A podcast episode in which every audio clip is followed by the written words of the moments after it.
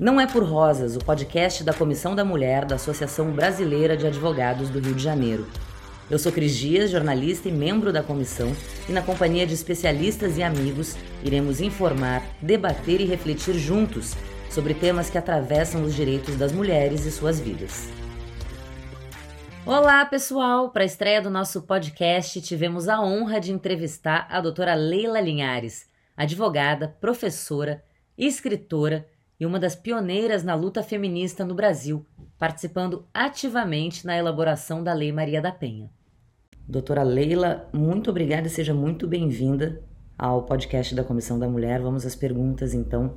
É, começando sobre sociedade patriarcal, é, quais são as situações de machismo que o consolidaram em diversas fases da história? Bom, é a tal história, né? É muito difícil você dizer quando começou, né? Quer dizer, nós não estávamos lá para ver mas na realidade o que a gente pode perceber é que séculos e séculos e séculos a sociedade mantém um padrão patriarcal, um padrão de dominação masculina, que vai se manifestando ao longo da história sob diversas formas, desde as formas mais agressivas, né, da servidão das mulheres, ou da escravização das mulheres, ou, das, ou da, do assassinato de mulheres nas fogueiras, consideradas as bruxas, até as formas mais modernas de hoje em dia, em que o patriarcado se manifesta através de outras formas de violência e de discriminação, impedimento das mulheres terem mesmo acesso aos cargos de poder, impedimento das mulheres terem autonomia sobre sua sexualidade, sobre seu corpo, violência, violência física, psicológica, moral, sexual, e, hoje em dia, a gente vê também né, a forma como o, o patriarcado se manifesta através de mecanismos de ódio muito expresso contra as mulheres nas mídias sociais. Então, a gente vê que as manifestações do patriarcado, do machismo, elas, não, elas são históricas de alguma forma. É, é, nós poderíamos imaginar o homem das cavernas, né? não sabemos bem o que, que o homem das cavernas faria, mas o que a gente tem, talvez, em textos mais antigos é a própria Bíblia, né, que começa com uma maldição sobre as mulheres, parirás com dor, né, por ter comido né, o fruto do conhecimento, o fruto do pecado. Então, sempre foi interditado às mulheres esse acesso ao conhecimento, o acesso ao conhecimento é o acesso ao poder. Né? E, nesse, nesse sentido, ao longo de toda a história da humanidade, nós vamos vendo essa restrição contínua do, do acesso das mulheres ao conhecimento, ao poder, e, ao mesmo tempo, as mulheres reagindo, as mulheres se revoltando contra isso também ao longo da história. Eu acho então... que, que a gente está, nos dias de hoje, é modernizando, digamos, o patriarcado e o machismo sobre novas roupagens, às vezes mais difíceis de serem compreendida pelas próprias mulheres. Muitas vezes as mulheres estão sofrendo processo de dominação e nem estão se dando conta que isso é dominação. Né? A gente gostaria também é, de saber que a senhora discorresse sobre os momentos marcantes do feminismo e por que o feminismo é tão importante. É, é na realidade, o que a gente vai ver é que o feminismo é, também é um processo social, um processo histórico, um processo dinâmico, é, em que as mulheres foram reagindo, respondendo a essas, a essas limitações, a essas violências, a essas formas de lhes retirar o poder. E, ah, ao longo do tempo, nós vamos ver como é que isso vai se constituindo. É, a gente não tem muitas das informações sobre como as mulheres, né, em países africanos ou em países é, é, asiáticos começaram esse movimento. A gente tem muito uma história desse movimento nos chamados países ocidentais.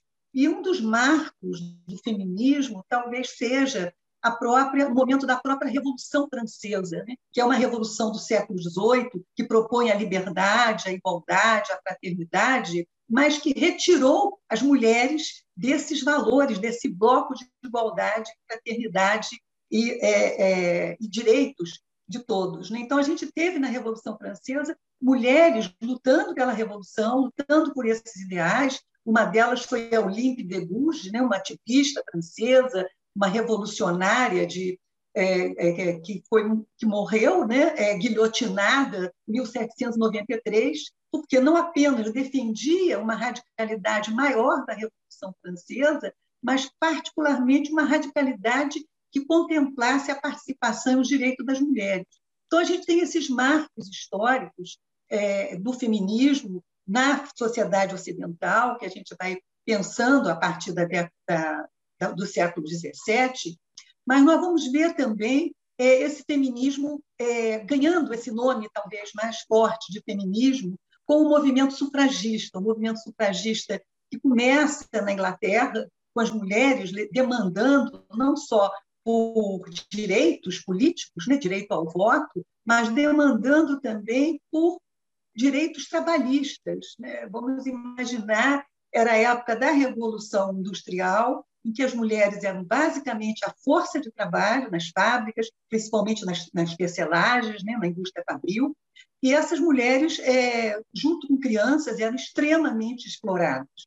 Então, nessa primeira onda que a gente poderia falar do feminismo, que foi a luta pelo direito ao voto e pela a luta pelo direito ao acesso a, ao trabalho digno, é, essa primeira onda a gente vai identificar já no final do século XIX, na virada do século XX. E aqui no Brasil, nós vamos ter a repercussão desse movimento através de uma série de mulheres, muitas delas, inclusive, advogadas, que vão é, demandar e vão lutar pelo voto das mulheres e pelo acesso das mulheres à educação. O acesso das mulheres à educação sempre foi uma demanda muito forte. O acesso às escolas, o acesso ao, ao ensino superior, o acesso até a própria educação física, o direito né, de fazer educação física. Isso era uma demanda que a gente encontra das mulheres brasileiras ainda no século XIX. E essa primeira onda, né, ela traz realmente esse grande ganho é, do direito ao voto.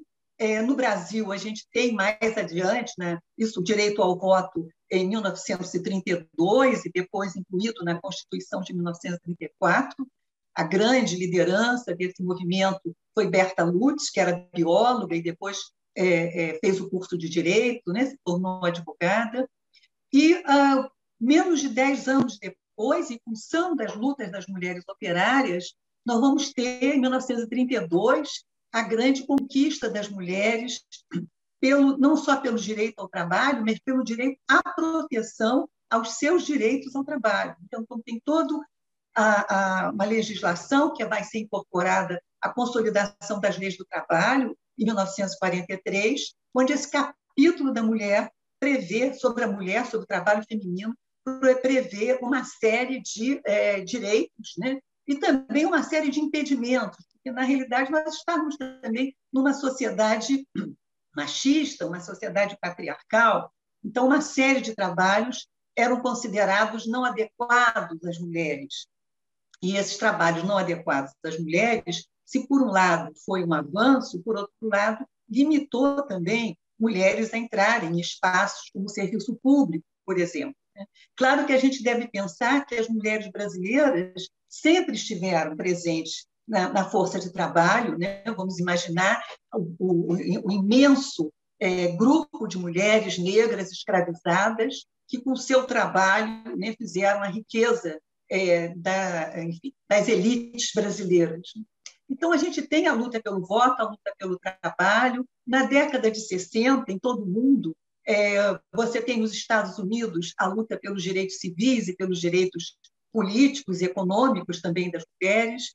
A gente tem, antes disso, a grande inspiração de uma segunda onda do feminismo, que é a francesa Simone de Beauvoir, Simone de Beauvoir também foi uma ativista contra neonazi-fascismo, e é, com o final da Segunda Guerra Mundial, onde, em princípio, a, a democracia né, era restaurada, as liberdades eram restauradas, a Simone de Beauvoir refletia o quanto as mulheres, mesmo tendo participado desse processo histórico, continuavam discriminadas, e aí a Simone de Beauvoir lança essa frase que se tornou é, um, quase que um, um, ícone né, dos movimentos feministas, que é não se nasce mulher, torna-se mulher. Ou seja, ela aponta para como a sociedade patriarcal educa as mulheres né, para não serem cidadãs completas e educa os homens para impedir que as mulheres sejam cidadãs completas. Né? Então, o nosso, o nosso, o nosso tornar-se mulher né, é sempre pautado por um tornar-se aquilo que não tem todos os direitos. E a década de 60, aqui no Brasil, foi, de um modo geral, a década de 60 foi a década da chamada revolução da revolução sexual, né? a pílula anticoncepcional, a pílula que é, separou né, a, a sexualidade da reprodução. Isso, claro, que traz um impacto muito grande. É, na década de 50, o Brasil tem uma entrada de mulheres de classe média muito forte no mercado de trabalho. Então, a gente tem, de alguma maneira, as, as amarras do patriarcalismo um pouco afrouxadas a partir da década de 60. E, é, basicamente, essa segunda onda do feminismo ela se é, estrutura de uma maneira mais consistente aqui no Brasil. É, em 1975, quando se organizou aqui a, o Seminário Nacional né, pelos Direitos das Mulheres, é, inspirado pela, pelo Ano Internacional da Mulher, 1975, em que as Nações Unidas né, promoveram uma grande conferência, a primeira Conferência Internacional das Mulheres, no México. E, a partir daí, as demandas das mulheres se ampliam muito. São demandas é, em relação às estruturas familiares patriarcais, é, ou seja, a demanda das mulheres por direitos civis. Vamos lembrar que até 1988, nós, mulheres, não tínhamos os mesmos direitos civis que os homens.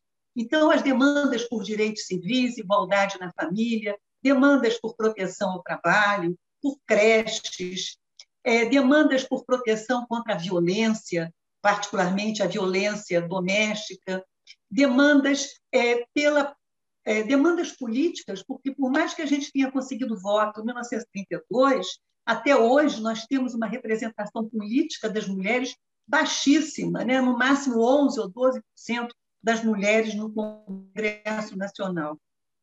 Então, é, essa segunda onda, ela, na realidade, é, traz, né, ela, ela, ela, de alguma maneira, consegue escrever na Constituição é, brasileira, na Constituição de 1998, de 1988, todas essas reivindicações das mulheres. Então, a gente poderia dizer que a reivindicação das mulheres por direitos, por igualdade, por liberdade, elas estão contempladas é, na Constituição de 88 talvez né, a grande, a, as grandes lacunas de demanda das mulheres não contempladas em 88 tenha sido sobre o trabalho das trabalhadoras domésticas, das empregadas domésticas, que só eh, em 2015 foi ampliado, e a, a, a restrição à autonomia corporal das mulheres, né, com não reconhecimento do aborto legal e seguro. Né?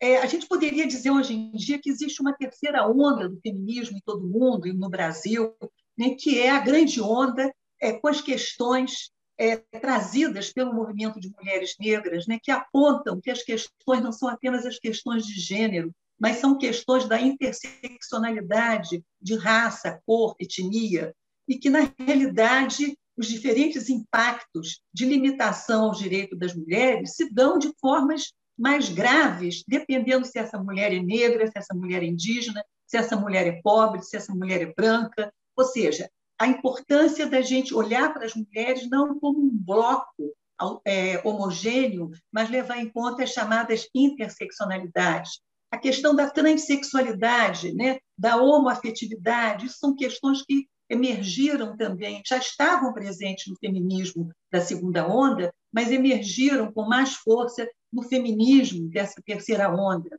Um outro ponto muito importante nessa terceira onda também é a questão é, da crítica ao colonialismo, né?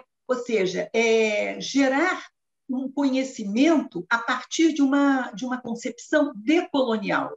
De alguma maneira, o conhecimento, o saber, tem sido transmitido para valorizar apenas a cultura do colonizador. Então, há todo um resgate de uma cultura decolonial a partir de trabalhos que não são originalmente de feministas, né, como Franz Fanon, por exemplo, que discute de que maneira o colonialismo entra nas subjetividades do coloniado né, como um dos elementos que permite que o colonialismo se aprofunde. Então, toda a questão do decolonialismo é uma questão muito candente nesse momento do feminismo. Então, é uma, uma demanda, são mulheres que demandaram tanto no espaço é, voltados para o Estado, como demandas para toda a sociedade. E para finalizar, gostaria que a senhora apontasse caminhos para uma nova estrutura social sem o machismo como base. Homens e mulheres devem ter os mesmos direitos. É, o patriarcalismo não pode ser eterno. E, é, é importante que a gente possa estar é, educando mulheres e meninos, né? meninas e meninos, para lidarem com a questão da diversidade, da igualdade, da equidade, e que a gente possa né, é, a caminhar por esses novos paradigmas é, de uma maneira que a gente tenha né, uma sociedade mais é, solidária, uma sociedade mais fraterna, uma sociedade é, onde as desigualdades né, não sejam, as diferenças corporais, as diferenças que possam existir, não sejam elementos de discriminação e de violência.